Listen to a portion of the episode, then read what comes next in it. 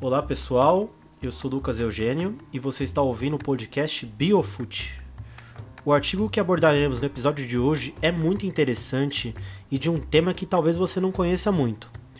O artigo Aspectos Nutricionais do Futebol de Competição, divulgado em 2001, conta sobre como é a nutrição no mundo do futebol de um modo específico e ao mesmo tempo abrangente. Os autores Isabela Guerra, Eiane de Abreu Soares e Roberto Calorburini fizeram faculdade de medicina e tiveram especialização em nutrição e metabolismo. Ao ler o artigo, você começa a perceber que existe uma parte do futebol que nós não conhecemos.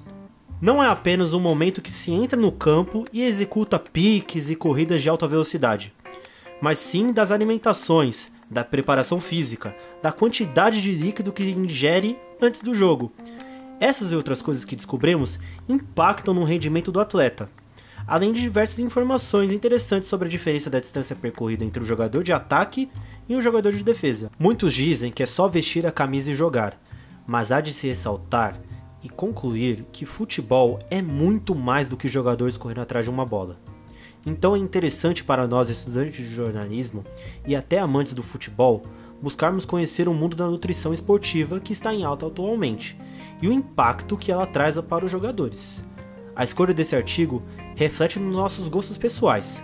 O futebol é um assunto que atrai muita gente e é muito presente entre os estudantes do meu curso.